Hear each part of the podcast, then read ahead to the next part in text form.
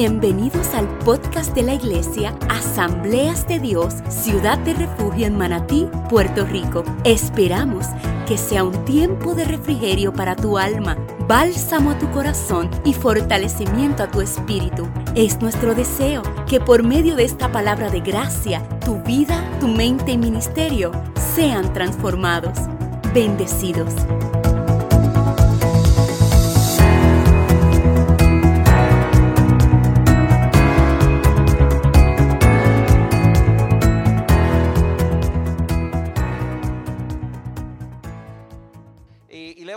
Que me acompañe a su Biblia y busque el libro de Mateo capítulo 25, verso 31. Libro de Mateo, capítulo 25, verso 31. Estaremos hablando de la parábola de las ovejas y los cabritos. Amén. Cuando usted lo tenga, usted va a decir un fuerte y poderoso amén. Lo tiene, Mateo 25, 31. La palabra del Señor se lee en el nombre del Padre, del Hijo y del Espíritu Santo y una iglesia de unción y de poder que va para el cielo dice, amén. Leemos la palabra, Mateo 25, 31. Cuando el Hijo del Hombre venga en su gloria con todos sus ángeles, se sentará en su trono glorioso. Todas las naciones se reunirán delante de él y él separará a unos de otros, como separa el pastor las ovejas de las cabras. Pondrá las ovejas a su derecha y las cabras a su izquierda. Entonces dirá el rey a los que están a su derecha, vengan ustedes a quienes mi padre ha bendecido, reciban su herencia, el reino preparado para ustedes desde la creación del mundo. Porque tuve hambre y ustedes me dieron de comer. Tuve sed y me dieron de beber. Fui forastero y me dieron alojamiento. Necesité ropa y me vistieron. Estuve enfermo y me atendieron. Estuve en la cárcel y me visitaron. Y le contestarán los justos, Señor, ¿cuándo te vimos hambriento y te alimentamos, o sediento y te dimos de beber? Cuando te vimos como forastero y te dimos alojamiento o necesitado de ropa y te vestimos? Cuando te vimos enfermo o en la cárcel y te visitamos? El rey les responderá. Les aseguro que todo lo que hicieron por uno de mis hermanos, aún por el más pequeño, lo hicieron por mí. Y luego dirá a los que están a su izquierda, apártense de mí, malditos, al fuego eterno preparado para el diablo y sus ángeles porque tuve hambre y ustedes no me dieron nada de comer, tuve sed y no me dieron nada de beber, fui forastero y no me dieron alojamiento, necesité ropa y no me vistieron, estuve enfermo y en la cárcel y no me atendieron.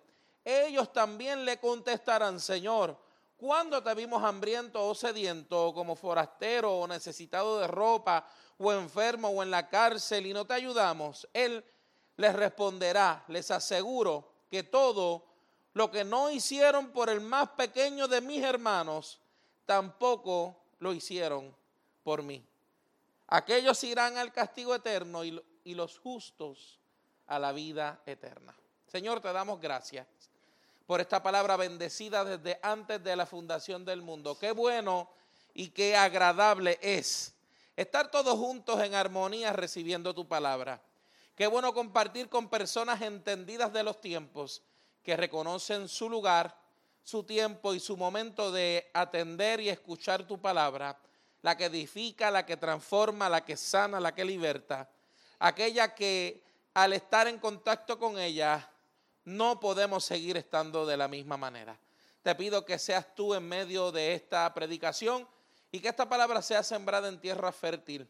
Su fruto nos alimentaremos de él y también alimentaremos a otros. En el nombre poderoso de Jesús lo declaramos hecho, Señor. Amén, amén y amén. Esa madera no es de Dios porque yo me asusto. Así que si me ve brincando cuando ella suene, ya sabe. Entonces estamos hablando de las parábolas y hemos escuchado todas las parábolas o, o la mayoría de las parábolas, nos quedan algunas, ¿verdad? Y esta que me toca exponer es la parábola de las ovejas y los cabritos o las ovejas y las cabras, depende de la traducción bíblica y depende de, de cómo usted lo busque, va a ver que en unas traducciones dice cabritos, en otras dice cabra, pero la simbología y el significado es el mismo. Amén. Y voy a hacer una breve introducción sobre las parábolas. Algunos de mis compañeros predicadores lo han hecho, pero no está de más que podamos refrescar algunos temas principales de las parábolas.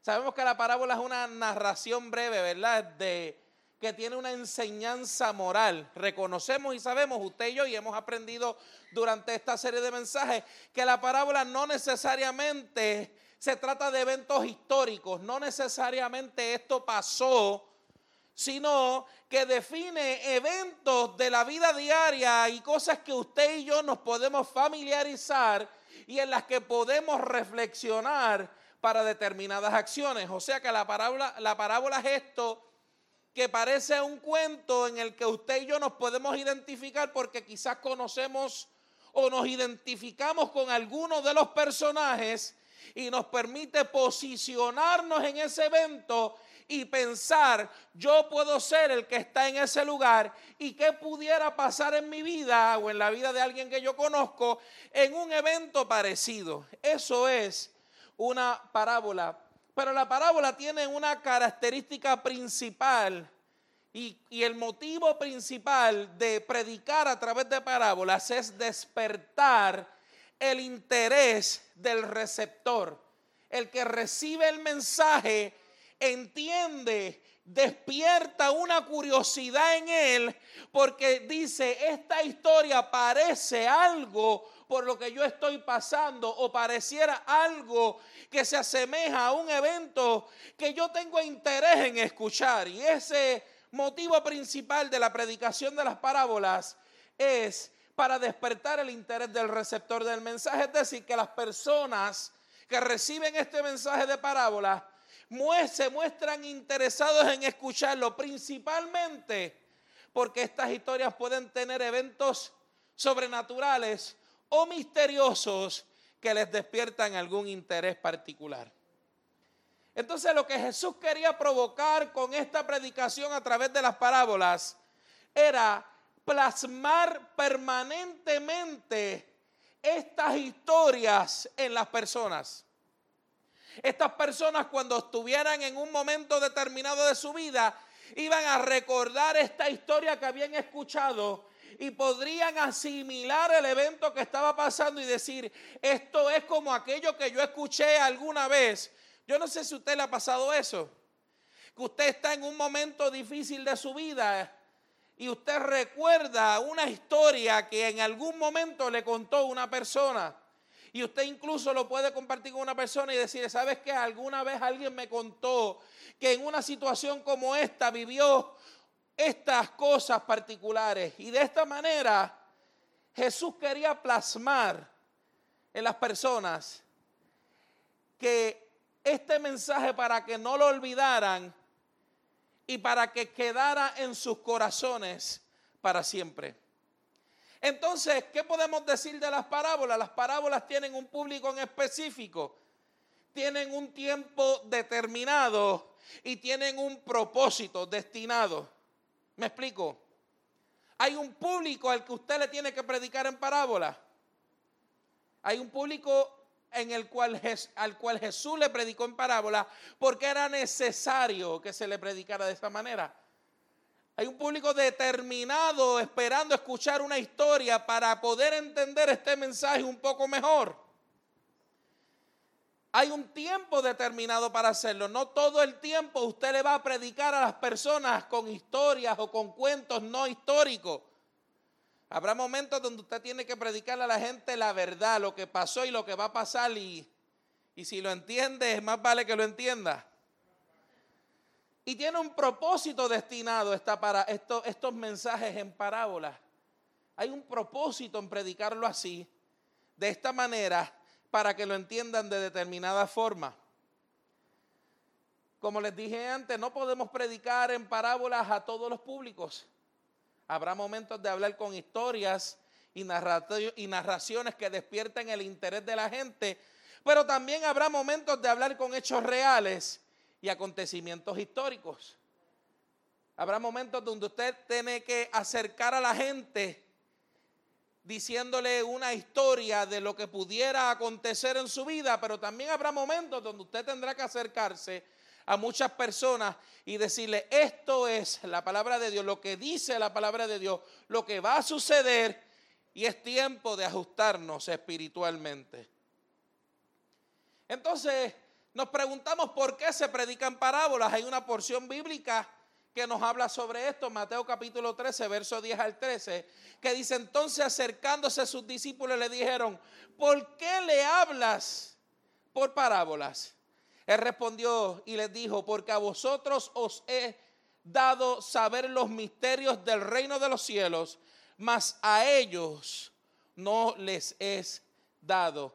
Porque cualquiera que tiene se le dará y tendrá más, pero al que no tiene, aún lo que tiene le será quitado. Por eso les hablo por parábolas, porque viendo no ven y oyendo no oyen ni entienden. Entonces las parábolas es esta manera en la que Jesús le podía hablar a sus discípulos y a la gente que lo seguía, pero a la misma vez ocultaba algún mensaje para otros que no quería Jesús que lo recibieran. Es como, es como un mensaje en código entre los creyentes. Es cuando es como cuando la esposa le da la mirada al esposo, que la mirada mientras sonríe la esposa, mira al esposo y el esposo sabe que le está diciendo te voy a matar en casa. Pero ante la gente la esposa lo está mirando riéndose. Y uno sabe que a la que se monta en el carro hay pelea. Pues las parábolas era algo parecido a esto. Cuando usted le dice a su hijo que le ofrecen comida y usted le dice, no, él no quiere. Y usted sabe que el hijo ya sabe lo que viene cuando llegue a la casa por estar pidiendo comida. Esto era más o menos las parábolas, era un mensaje en código para los creyentes, para que unas personas lo entiendan las personas destinados a recibir el mensaje, pero que si había alguien alrededor a quien no quería que el mensaje llegara, no llegara. En el verso 13 de este Mateo capítulo 13, en el verso 13 Jesús le está diciendo, les he hablado de todas las formas posibles, porque el verso 13 dice, por eso les hablo en parábola, porque viendo no ven y oyendo no oyen ni entienden. ¿Qué Jesús quiere decir con eso? Jesús lo que les está hablando es, mira, yo les he hablado de todas las formas posibles y todavía no entienden. Déjenme hablarle en parábolas a ver si captan el mensaje. Entonces hay un simbolismo en todo esta, en todo esto de las parábolas. Eh, y las culturas y para aquellos tiempos habían una simbología importante que quizás para usted y para mí en este tiempo no tienen gran importancia, pero para aquellos tiempos lo tenían. Y hablar de determinadas figuras o de determinados símbolos en aquella época despertaba en la mente de las personas algún mensaje y alguna definición importante. Entonces el simbolismo es una forma común en la que se expresa, ¿verdad? Las Sagradas Escrituras y se utilizaba para dar a entender el mensaje a las personas que estaban familiarizadas con esa imagen, con esa figura o con ese emblema, porque ellos conocían su historia, su origen y su uso. Eso es como cuando usted quizás habla en una cultura no latina de las madres que le tiran la chancleta a los hijos. En algunas culturas no sabrían qué significa la chancleta. Pero usted le enseña una chancleta a un niño latino y el niño sabe qué va a pasar o qué le espera. Esta es la simbología, es algo parecido a esto y se lo estoy trayendo de esta manera para que usted lo entienda. Pero en otra cultura quizás usted le saca una chancleta a un niño y no entiende qué va a pasar.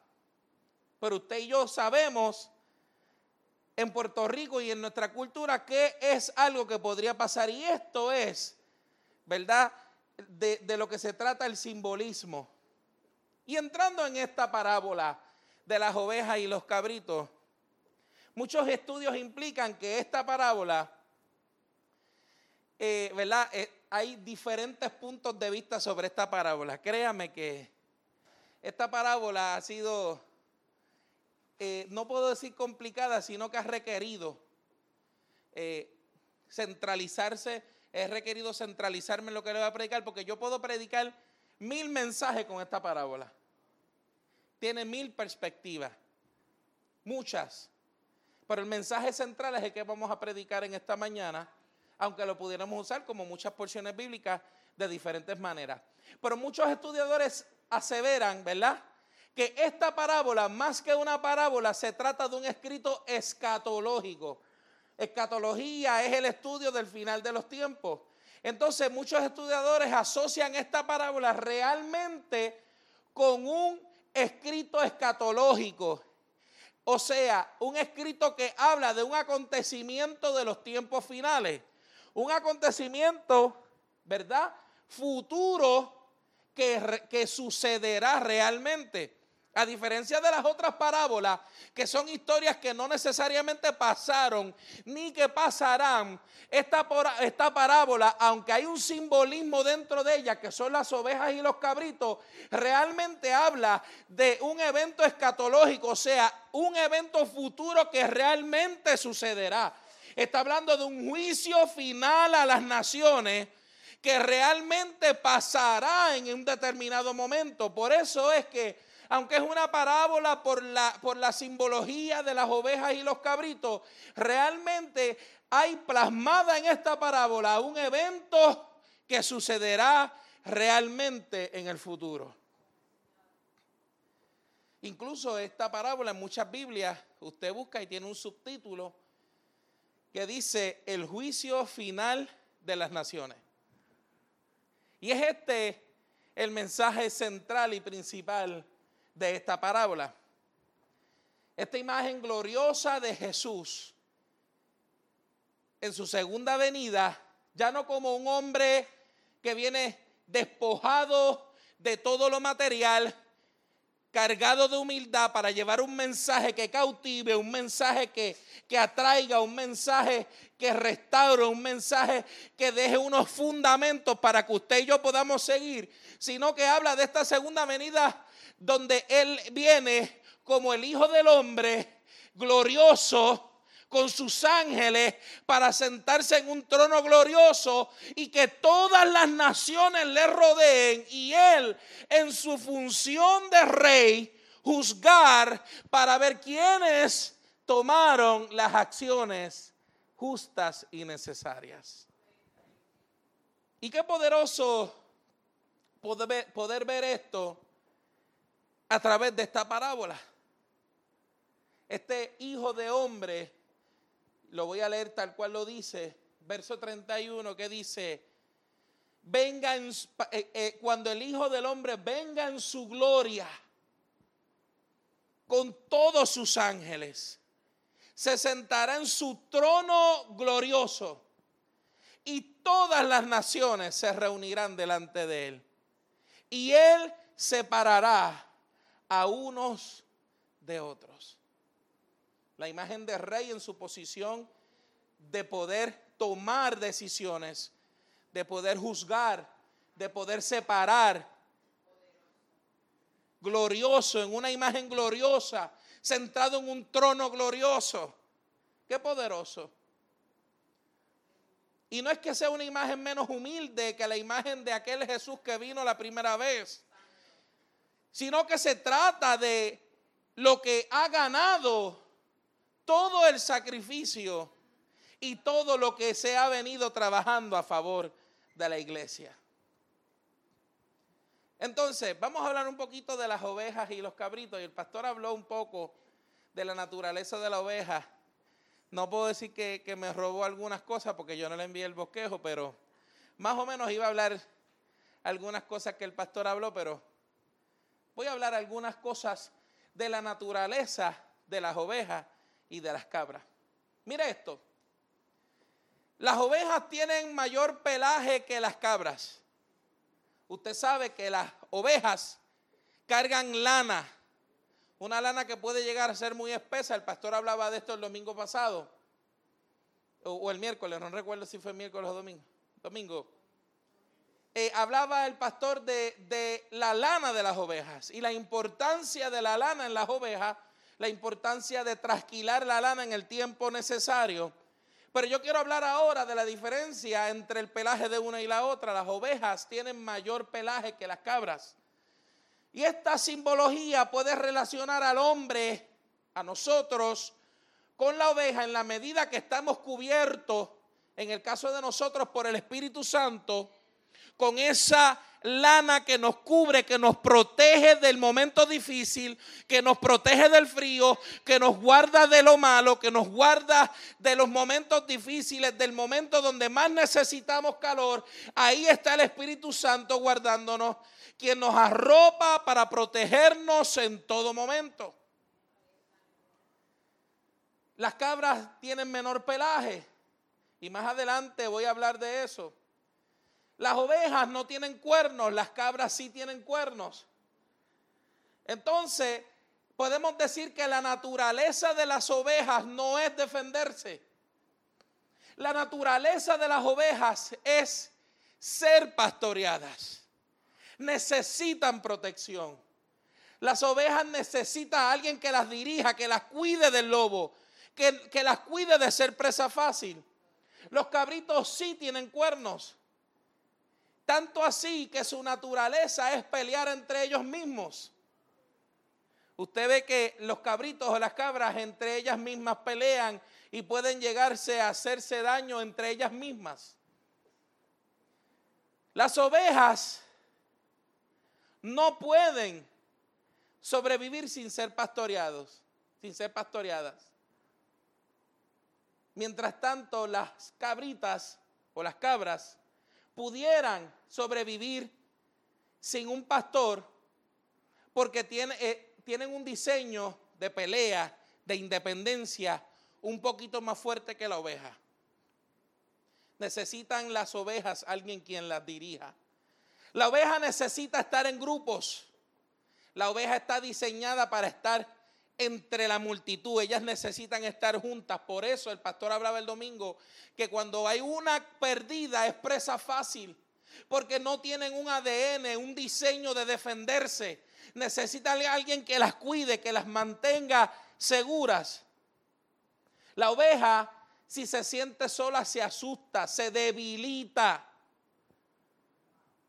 Se convierte en presa fácil de depredadores.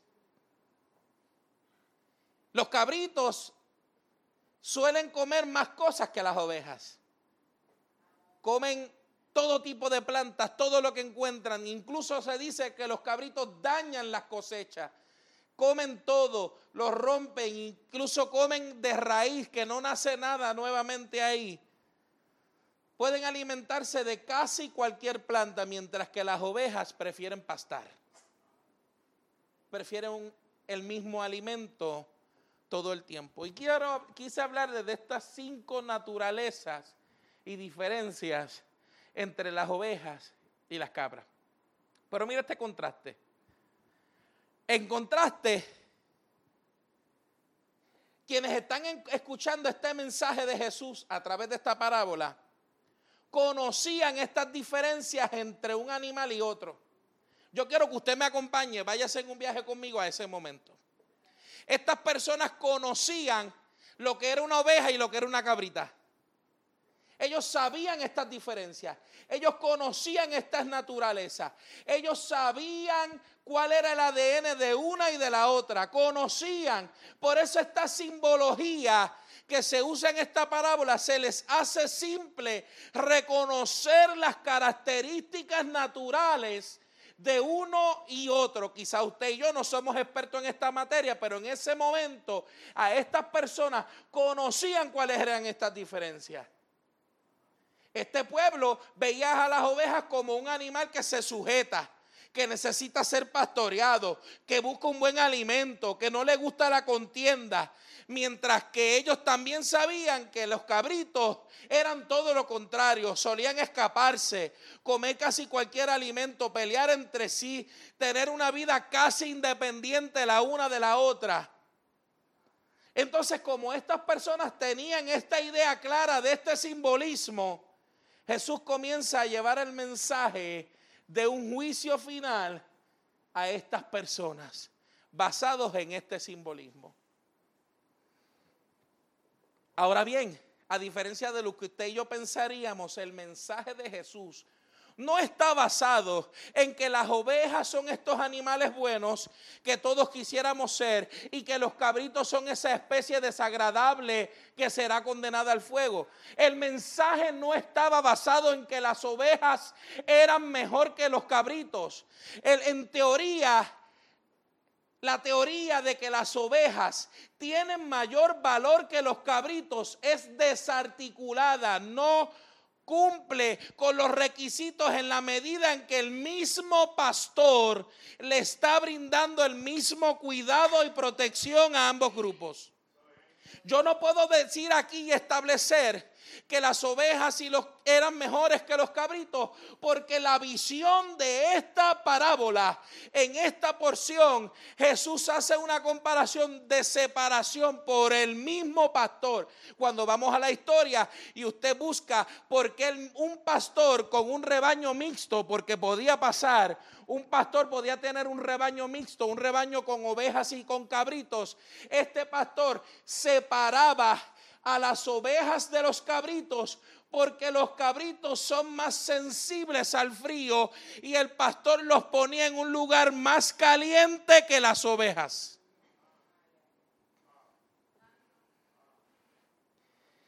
La separación no se trataba de que uno era mejor que el otro. La separación era porque sus cuidados son diferentes, pero son cuidados por el mismo pastor. El mismo pastor las dirige por el camino correcto. Es el mismo pastor el que le da el mismo alimento. Le da, le dirige por el mismo camino. O sea que esta parábola, a pesar de todas las diferencias que hemos mencionado entre las cabritas y las ovejas, son diferencias naturales. Solo hubo algo por lo que las ovejas fueron separadas de los cabritos. Hablando espiritualmente y yéndonos al contexto de, lo que Jesús quiere enseñar, solamente por lo que son separados, por lo que seremos separados al final de los tiempos, es por nuestras acciones. Y la simbología de la palabra es solamente hablar de la separación. Jesús no abundó entre la diferencia de un animal y otro no habló de las características de uno y otro. Y no pudiéramos determinar que debemos ser identificados como uno u otro animal. Aquí simplemente en la parábola se menciona un solo acto que el pastor hace con los cabritos y las ovejas, que es separarlos. Hay un contexto histórico que si usted lo busca es precisamente porque tienen cuidados diferentes, pero son cuidadas por el mismo pastor pero lo llevamos a espiritual y lo llevamos al contexto del juicio final, a lo que, a lo que Jesús quiere llevar a través de este mensaje, que es un juicio final para las naciones. Solamente una cosa separó a las ovejas de las cabritas, espiritualmente hablando, y son sus acciones. Entonces hay una separación de la que habla esta parábola. Ya le dije y le mencioné anteriormente que los cabritos y las ovejas son separados especialmente porque son más sensibles al frío por su poco pelaje y porque podían hacerse daño con sus cuernos en la noche. Yo le mencioné al principio que tenían menos pelaje las cabritas. Precisamente por esto es que el pastor los separa y le brinda un lugar diferente a los cabritos y también porque podían en la noche hacerse daño con sus cuernos.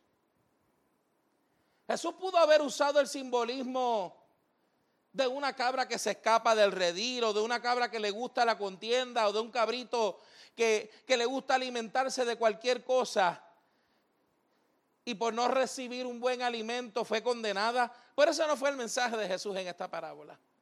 El mensaje y el simbolismo era la separación entre una y la otra. El mensaje de Jesús fue a personas que están recibiendo el mismo mensaje. Escuche bien. La idea central de esta parábola es personas que están recibiendo el mismo mensaje, que vienen a la misma iglesia, que tienen el mismo pastor, que creen en lo mismo, que se congregan en el mismo sitio, pero que tienen acciones diferentes. Hablaba Jesús del pueblo cristiano que recibiendo la misma palabra, recibiendo la misma, todo lo que la palabra les enseña, recibiendo el mismo cuidado, el mismo alimento, a final de los tiempos toman acciones diferentes. Y qué poderoso es saber que este mensaje es un mensaje interno para aquellos que creemos en el Señor. Para despertar y entender que estamos recibiendo el mismo mensaje y estamos siendo guiados por el mismo pastor y estamos recibiendo el mismo alimento y estamos siendo pastados por el mismo camino, pero a fin de cuentas decidimos tomar acciones diferentes. No se trata de la naturaleza de la cabra o de la naturaleza de la oveja, porque aunque la naturaleza de la cabra era independencia, el pastor le brindaba el mismo cuidado que la oveja. Aunque la naturaleza de los cabritos era de pelea, el pastor cuidaba que no se hicieran daño entre ellas, igual que lo hacía con las ovejas. Aunque la naturaleza del cabrito era comer cualquier cosa, el pastor las llevaba a comer al mismo lugar que llevaba las ovejas. Aunque la naturaleza de los cabritos era de defensa con sus cuernos, el pastor las cuidaba de la misma manera de los lobos, así como lo hacía con las ovejas.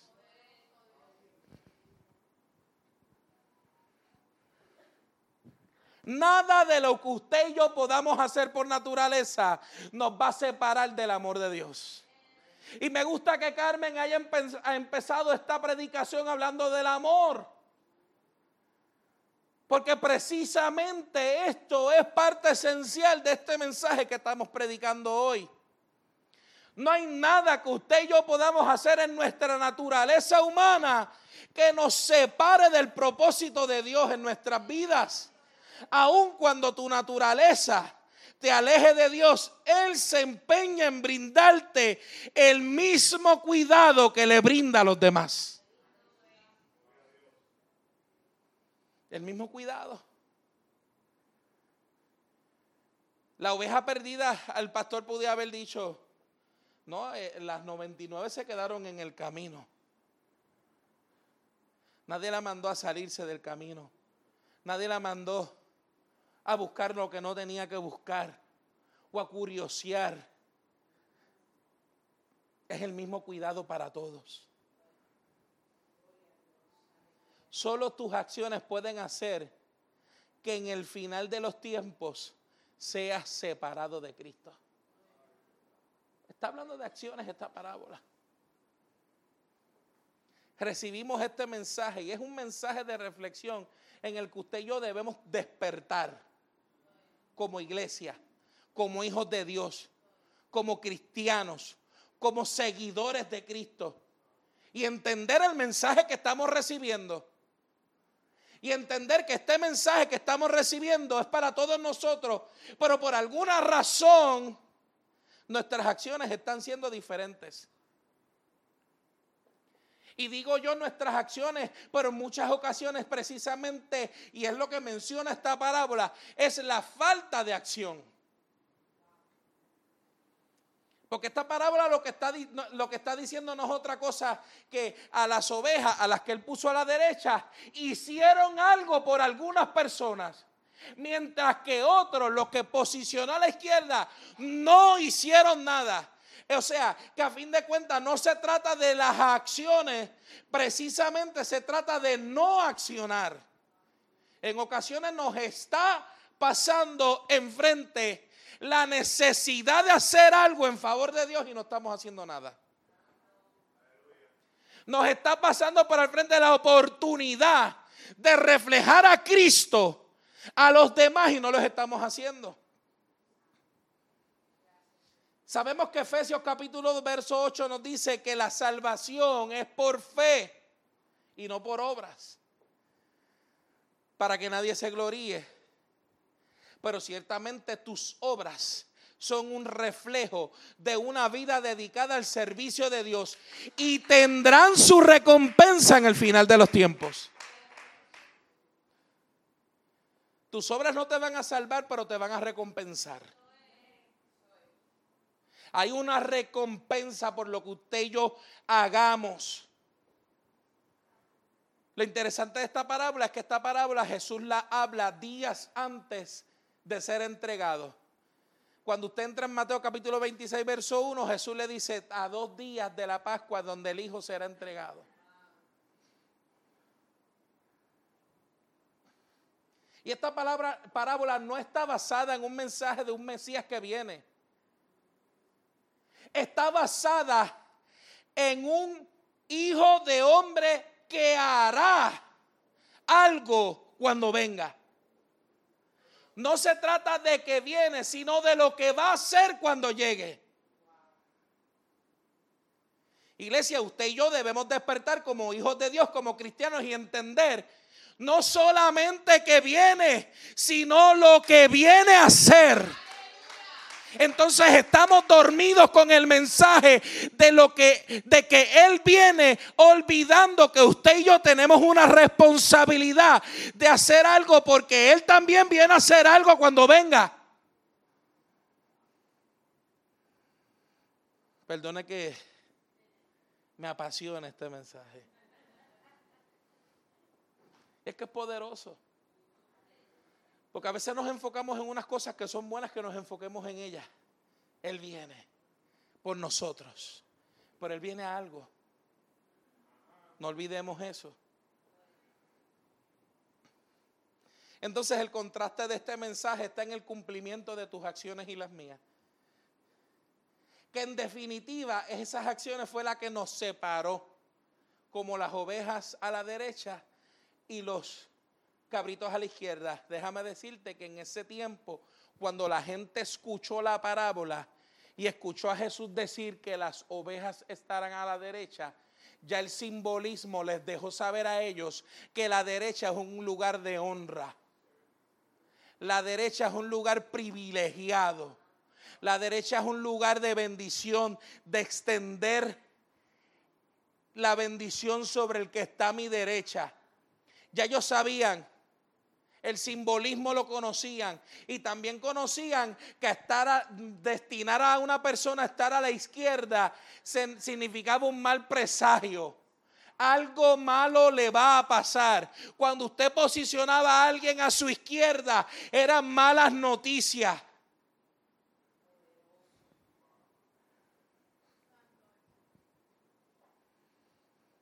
Jesús no solamente les exhortaba a accionar, en favor de los demás, sino que resaltaba que el Hijo del Hombre no fallará en tomar acción en favor de ellos, dándole vida eterna. ¿Qué quiso decir Jesús? Yo les di un mensaje, yo les di una palabra, yo les di una instrucción. Algunos de ustedes me van a fallar, pero yo no voy a fallar en bendecirlos yo no voy a fallar en ponerlos a mi derecha. Yo no voy a fallar en entregarles el reino. La, parábola dice, eh, la, la, parábola dice cuando usted lee Mateo capítulo 25, verso 34, entonces dirá el rey a los que están a su derecha, vengan ustedes a quienes mi Padre ha bendecido. Reciban su herencia, el reino preparado para ustedes desde la creación del mundo.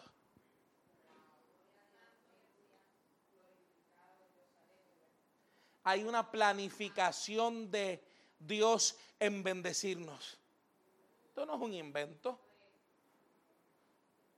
Es que usted y yo no podemos tomar esto a la ligera.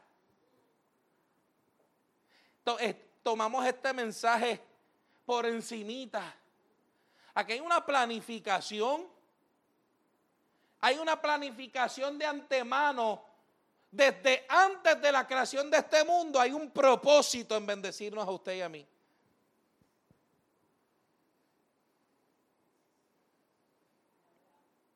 El Hijo del Hombre no va a fallar eh, en separarnos. Pero entonces en muchas ocasiones usted y yo demandamos muchas cosas de Dios y le pedimos acción a Dios en determinadas situaciones de nuestra vida y nos olvidamos nosotros en accionar en favor del reino. Por eso es que el mensaje de siembra y de cosecha para algunos no es un mensaje coherente. Y alguna gente y la iglesia ha sido señalada por el mensaje de la siembra y la cosecha y para algunos no ha sido un mensaje coherente, la gente no puede entender cómo se cómo, cómo tú das y recibes y hay algunas personas que no pueden entender esto y lo llevan y lo sacan de contexto para decir que la iglesia está pidiendo o está dando o está sacando, pero la gente lo que no entiende es que para Dios las acciones son dignas de recompensa. No hay manera de que tú acciones algo y no recibas recompensa. Ese es el diseño de Dios. Eso es lo que Dios ha planificado para usted y para mí. No hay manera que usted accione en algo a favor del reino y usted no reciba una recompensa. No hay forma de que eso no sea manifestado. Por eso es que Dios te dice, aquel que actúa, que se mueve en fe, que ora, que clama, que ayuda a los demás, ciertamente será recompensado. Eso es de lo que habla la Biblia en todos estos textos bíblicos. Usted no va a ser dejado en vergüenza.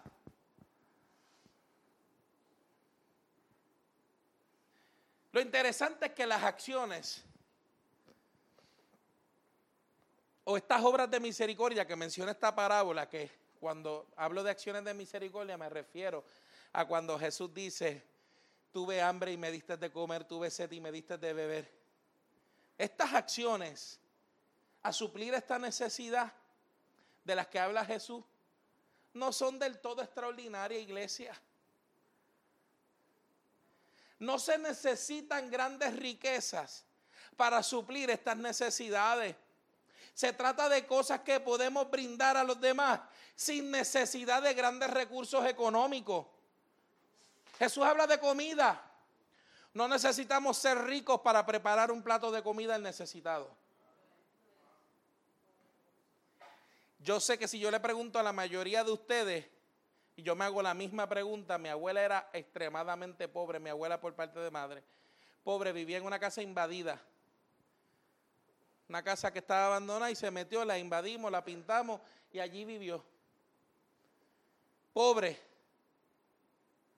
De los pobres de antes, que era la pobreza real, porque ahora hay gente que dice ser pobre, pero tienen iPhone. De la pobreza de, de, de ir a, eh, para mi abuela hablarle de Vin, no le hablaras mal de Vin a mi abuela. Hablarle mal de un hijo o de cualquiera menos de, de Vin. Porque esos tiempos eran los tiempos donde se tocaba las puertas de la alcaldía y el alcalde te arreglaba la casa o te hacía cosas. Y en casa de mi abuela siempre había comida. Yo nunca vi a mi abuela hacer compra. Siempre había un caldero de arroz para todo el que llegaba. Todo el que llegaba comía. Todavía usted a lo mejor tiene una abuelita que usted llega y siempre come. Siempre hay comida. Y precisamente es la recompensa. De, y esta gente de antes sabía la recompensa de esto. Siempre echaban comida además para el que llegara. Bebida. Hemos sido bendecidos con el recurso del agua. Hay naciones, sectores, comunidades sin esto que tienen que caminar horas para buscar un, envase de agua que puedan cargar. O sea que tienen el agua que puedan cargar de regreso a su casa. O sea que podemos brindar a la gente bebida darle bienvenida, darle alojamiento, recibirlos en la casa. Habla de eso en esta parábola. Qué importante sería recibir a una persona. No solamente para darle alojamiento en tu casa, no se trata de eso. A veces recibir a alguien nuevo en la iglesia y hacerlo sentir como en casa. Hacerlo sentir que llegó a casa, que llegó al mejor lugar que puede estar. Ropa, brindar abrigo al que tiene frío. A veces yo entro al 90% de la casa de, cada uno de los que está aquí, tiene un closet lleno de colchas llenas de polvo. Todos tenemos un closet con colchas que huelen a guardado. Y a veces vemos gente pasando frío. A veces no es necesidad de dinero lo que tienen esas personas, es necesidad de una sábana. Cuidado, habla de la enfermedad, del cuidado en la enfermedad, habla esta parábola. No necesitamos ser enfermeros o doctores para brindar cuidado a una persona o un hermano enfermo, una sopita caliente, unos analgésicos, algo para recuperarse. No como Titi Mari que se bebe las pastillas que le da todo el mundo. Ella tiene, yo, yo no sé cómo lo hace. Usted le dice que esa pastilla es buena y ya se la va a beber. No, por favor, nunca le diga a Titi Mari que una pastilla es buena porque ella se la va a beber. Sin mirar el nombre. Yo peleo con ella, pero ella sí. Visita, mira qué importante es esto. Habla de que de la visita, de lo importante que es visitar a una persona. Hay gente que solamente está necesitada de que usted vaya y hable y converse con él. Qué importante es visitar al hermano, al prójimo, decirle te extrañé. No puedes visitarlo, enviarle un mensaje al que usted no vio en la iglesia hoy. Y estas acciones y esta y este simbolismo de las acciones de las que habla Jesús, precisamente Jesús te habla de acciones simples. Para que usted y yo podamos entender que no es nada extraordinario amar al prójimo. Por eso primera de Pedro capítulo 1 verso 22 al 23 dice, habiendo purificado vuestras almas por obediencia a la verdad mediante el Espíritu, para el amor fraternal no fingido, amaos unos a otros entrañablemente de corazón puro, siendo renacidos, no de simiente corruptible, sino de incorruptible, por la palabra de Dios que vive y permanece para siempre. Para poder tener buenas acciones de las que habla aquí, que a fin de cuentas va a ser que usted y yo seamos separados, para tener buenas acciones con los demás debemos purificarnos primero a través de la verdad de la palabra. Usted tiene que hacer esto, pero tenemos que purificarnos a través de la verdad de la palabra, entender esto y saber qué, qué, contenido es el que yo tengo que recibir, porque yo tengo que llevarlo a otras personas. No hay manera que podamos ayudar a los demás sin sanarnos a nosotros mismos.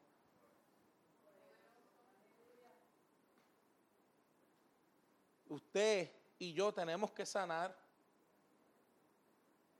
porque nuestra responsabilidad es sanar a los demás.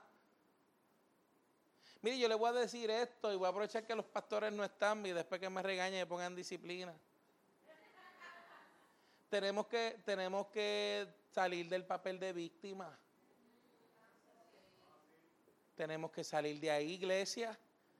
Queremos ser nosotros el enfermo, el que la gente ore por mí, yo recibí la palabra, que me profeticen, yo recibir que me den chavo, que esto, que me den, que me suplan, que me ven, que me visiten, que me den alojamiento, que me den. Iglesia, vamos a despertar. Hay gente necesitada ya de usted. Mientras usted está esperando recibir algo, hay alguien esperando recibir algo de usted.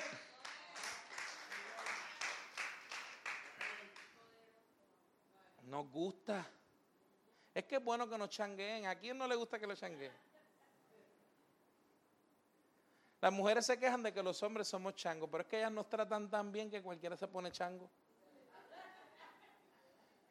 Vero me trata tan bien cuando yo me enfermo que yo hago un show. Yo me estoy muriendo cuando me enfermo. Lo que sea, yo me estoy muriendo. Te tratan tan bien que uno pues hace show.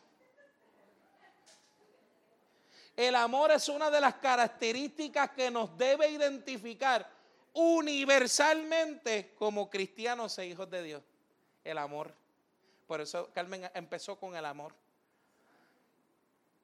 Por eso es que cuando usted ve una persona bien amorosa, usted dice como que mm, tiene, tiene que ser cristiano. Tiene, tiene que... Y uno lo identifica. Y usted sabe cuando estaba en lugar hay una persona que tiene amor en el corazón. Tanto es así la importancia del amor que Jesús le dice a sus discípulos que tienen que amar incluso a sus enemigos.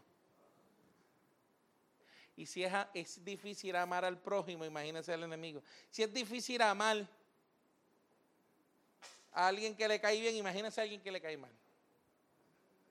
Porque a veces nosotros somos difíciles de amar. Es gente difícil de amar, que uno quiere amarlos, pero no se dejan. Pero qué bueno es amar a la gente. El amor es un lenguaje universal que cuando usted y yo lo manifestamos, la gente puede ver a Cristo en nosotros. El amor.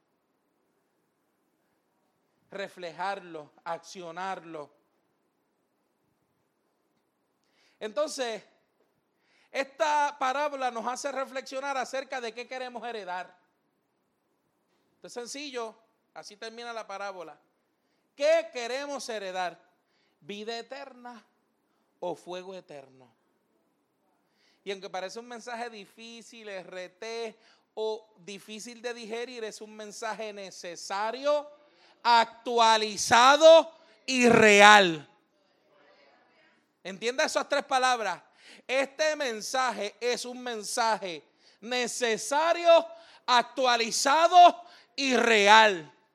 Porque hemos pensado que como pasa el tiempo y no pasa nada, el mensaje se está expirando. Este mensaje no ha expirado. Es un mensaje actualizado de que hay algo que el Hijo del Hombre viene a hacer. Y ustedes y yo necesitamos accionar. Las acciones de las que habla la parábola son simples, no se trata de grandes obras. Pues la simpleza del Evangelio está en hacer cumplir la voluntad de nuestro Padre. Qué simple. Mire, esto es un examen en el que usted y yo nos colgamos porque queremos. Porque usted y yo tenemos la clave. Está la Biblia. Mire, ya usted sabe qué va a pasar en el juicio final. No es sencillo querer estar a la derecha. Eso es como entrar en el examen con la clave. Eso era como cuando usted iba a coger un examen y la maestra le dice, pueden usar el libro. Ese era el mejor día de nuestras vidas. Pues eso es lo mismo. Estamos en un examen y tenemos el libro para contestarlo. Mire esto, el resultado de estas acciones que parecieran ser simples, no solamente bendice grandemente el que las recibe, sino que tienen un gran desenlace para el pueblo cristiano. O sea, acciones simples, resultado extraordinario. Acciones simples, bendición extraordinaria. Acción simple, recompensa sobrenatural. ¿Qué Jesús está diciendo en esta parábola? Darle de comer, bebida, bienvenida, cuidado, y eso te da vida eterna. Mire la simpleza del Evangelio. Porque este mensaje no es para los que están afuera, sino para aquellos que escuchan este mensaje. Porque cuando lo escuchamos, lo entendemos, nosotros comenzamos a accionar en el necesitado y ese necesitado se nos une. En la medida en que usted una más gente, más fácil se le hace. ¿O no es así? Hemos escuchado tanto este mensaje, iglesia, que hemos, que hemos percibido que ha pasado de moda. Hay una percepción en, en algunas personas de que este mensaje ya pasó de moda. Hay una percepción en la iglesia de que este mensaje ya ha pasado de moda, que no es vigente. Y déjame decirte que hay vigencia en el poder de Cristo.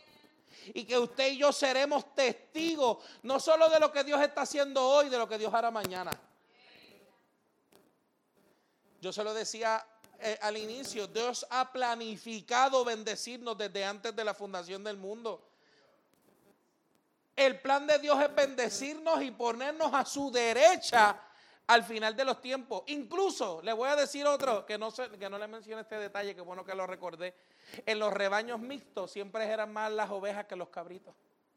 Que la simbología también era que la planificación del Hijo del Hombre al final de los tiempos es que ciertamente sean más los que estén a la derecha que los que estén a la izquierda.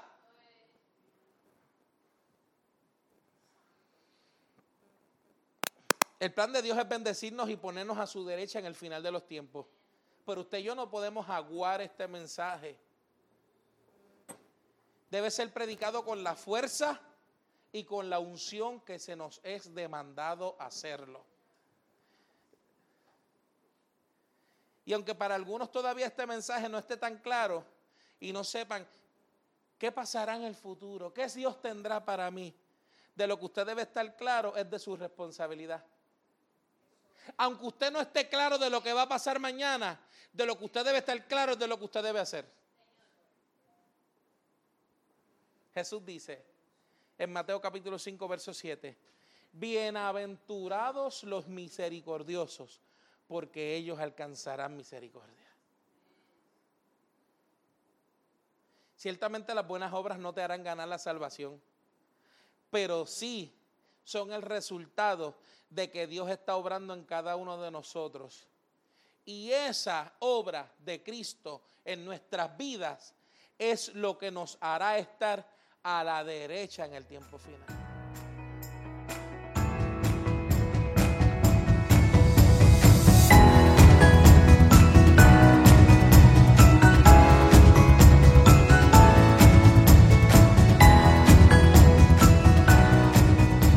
Gracias por escucharnos. Te invitamos a que nos sigas en nuestras redes sociales como AD Ciudad de Refugio. O si vives en Puerto Rico, te invitamos a que nos visites miércoles 7 y 30 de la noche y domingos 10 de la mañana. Bendecidos.